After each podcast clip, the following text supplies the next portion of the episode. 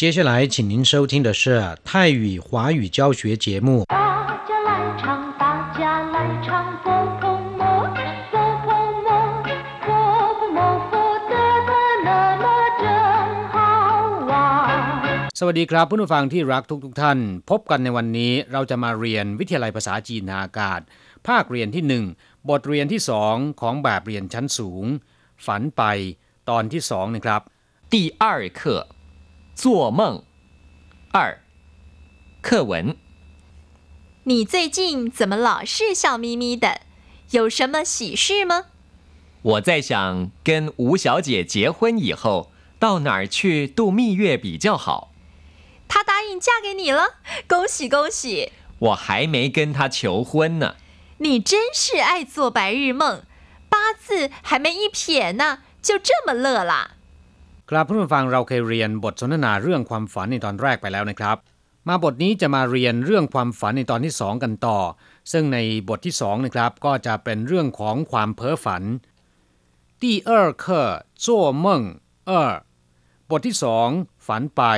ตอนที่สอง你最近怎么老是笑眯眯的有什么喜事吗 ระยะนี้ทำไมคุณยิ้มย้มแจ่มใสอยู่เสมอ มีเรื่องอะไรดีๆ หรือ หรือว่ามีข่าวดีอะไรหรือเปล่าจุ้ยจิ้งก็คือระยะนี้ หมู่นี้เชี่ยวมีมีก็คือการยิ้มในลักษณะที่ยิ้มจนตาหยีนะครับ ต่างไปจากเชี่ยวฮาฮาที่แปลว่า หัวเราะเสียงดังลั่นนะครับเยวเฉมาก็คือมีอะไรฉี่ชื่อเป็นข่าวดี ข่าวที่เป็นมงคล ซึ่งส่วนใหญ่นะครับจะหมายถึงข่าวคราวเกี่ยวกับเรื่องการแต่งงาน คนจีนเรียกกันว่า喜事นะครับ我在想跟吴小姐结婚以后到哪儿去度蜜月比较好ผมกำลังคิดอยู่ว่า แต่งงานกับคุณอูหรือมิสอูแล้วจะไปฮันนีมูนที่ไหนดี我在想ก็คือผมกำลังคิดว่าเกินก็คือกับหรือว่าและ 吴小姐คือมิสอูหรือคุณอูนะครับเจี๋ยฮวนก็คือแต่งงานอีเฮ่าก็คือหลังจากนั้น คือหลังจากที่แต่งงานไปแล้วนะครับ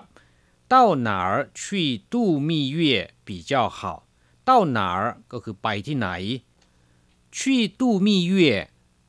ตู้มีเย่ก็คือดื่มน้ำพึ่งพระจันทร์หรือฮันนี่มูน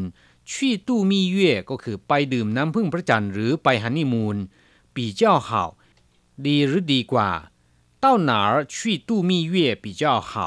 ไปฮันนีมูนที่ไหนดี他答应嫁给你了恭喜恭喜หลอนตอบตกลงที่จะแต่งงานกับคุณแล้วล่ะหรือ ขอแสดงความยินดีด้วยตายิ่งก็คือ ตอบตกลงนะครับจ้าก็คือแต่งงาน ซึ่งหมายถึงฝ่ายหญิงที่แต่งงานกับฝ่ายชาย เมื่อแต่งงานไปแล้วนะครับ ก็ต้องไปอยู่ที่บ้านของเจ้าบ่าวหรือว่าฝ่ายชายนะครับ ก็เรียกกันว่าเจ้า คำคำนี้ไม่นิยมใช้กับผู้ชายนะครับ ส่วนคำว่ากงฉีกงฉีก็เป็นคำที่แสดงถึงความยินดีนะครับ ซึ่งก็ใช้ได้ในหลายโอกาส ไม่ว่าจะเป็นช่วงเทศกาลตรุษจีน เมื่อผู้คนพบกันนะครับ ก็จะอ่ามีการกล่าวคำว่ากงฉีกงฉีหรือว่าใครก็ตามนะครับที่โชคดี เราแสดงความยินดีด้วยเนี่ยก็จะบอกคำว่ากงฉีกงฉี我还没跟他求婚น่ะผมยังไม่ได้ขอแต่งงานกับเธอเลย คำว่า求婚นะครับ ก็แปลว่า ขอแต่งงาน 你真是爱做白日梦八字还没一撇呢就这么乐了คุณช่างเป็นคนที่ชอบเพ้อฝันเสนี่กระไร ยังไม่ทันจะมีอะไรเลย ก็มาดีอกดีใจถึงปานนี้แล้ว ครับผู้ฟังรู้ความหมายของสนทนาบทนี้แล้วนะครับ ทีนี้เราไปดูคำศัพท์แล้วก็วลีใหม่ ๆ ในบทนี้คำศัพท์คำที่หนึ่งเชี่ยวมีมีก็คือยิ้มแย้มแจ่มใส คำว่าเชี่ยวนะครับแปลว่าหัวเราะ มีมีเป็นลักษณะของอาการที่เวลาหัวเราะตาจะปิดเป็นเส้นเดียวกัน หรือหัวเราะจนตาหยีนะครับ แสดงถึงความเบิกบาน เชี่ยวมีมีก็คือยิ้มแย้ม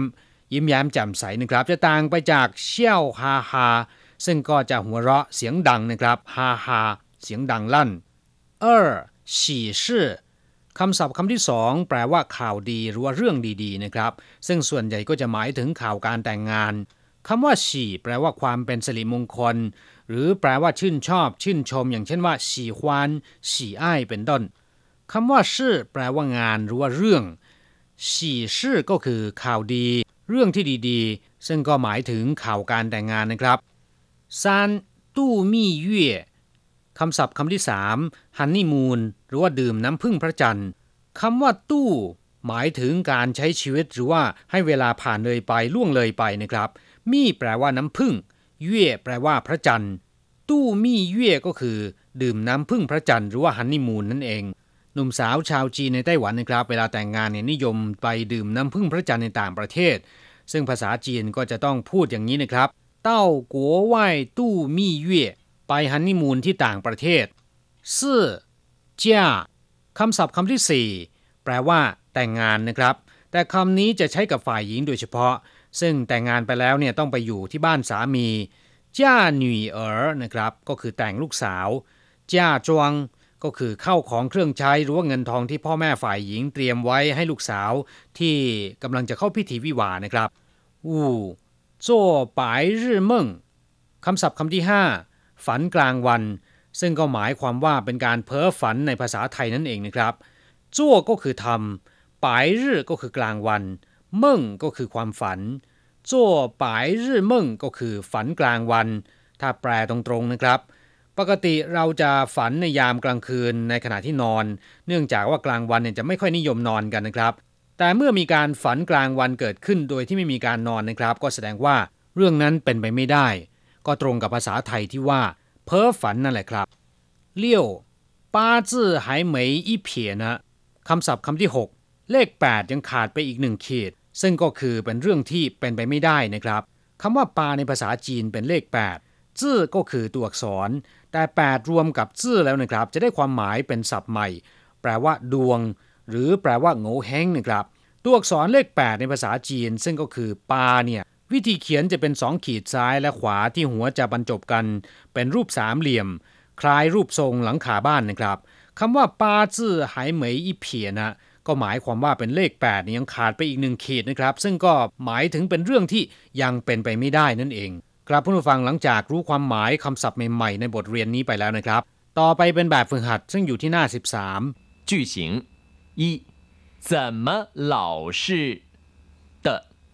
怎么老是的？二，跟结婚跟结婚 跟求婚跟求婚三，还没呢。还没呢。 ครับผู้ฟังแบบฝึกหัดบทนี้สอนวิธีการผูกประโยคใหม่ให้เรานะครับ怎么老是的ทำไมถึงได้เป็นเช่นนั้น ที่เป็นจุดๆๆ เราก็สามารถเติมคำศัพท์ลงไปนะครับ ก็จะได้ประโยคใหม่ อย่างเช่นว่า怎么老是笑哈哈的ทำไมถึงได้หัวเราะดังลั่นตลอด ข้อที่สอง跟结婚หมายถึงว่าแต่งงานกับใครนะครับ หรือว่า跟求婚ขอแต่งงานกับใคร ข้อที่สามหายเหมยนะยังไม่เลย ยังไม่มีเลย ครับผู้ฟัง หวังว่าสนทนาบทนี้นะครับ จะทำให้ท่านรู้คำศัพท์เกี่ยวกับเรื่องการแต่งงานมากขึ้นนะครับ เราจะกลับมาพบกันใหม่ในบทเรียนถัดไป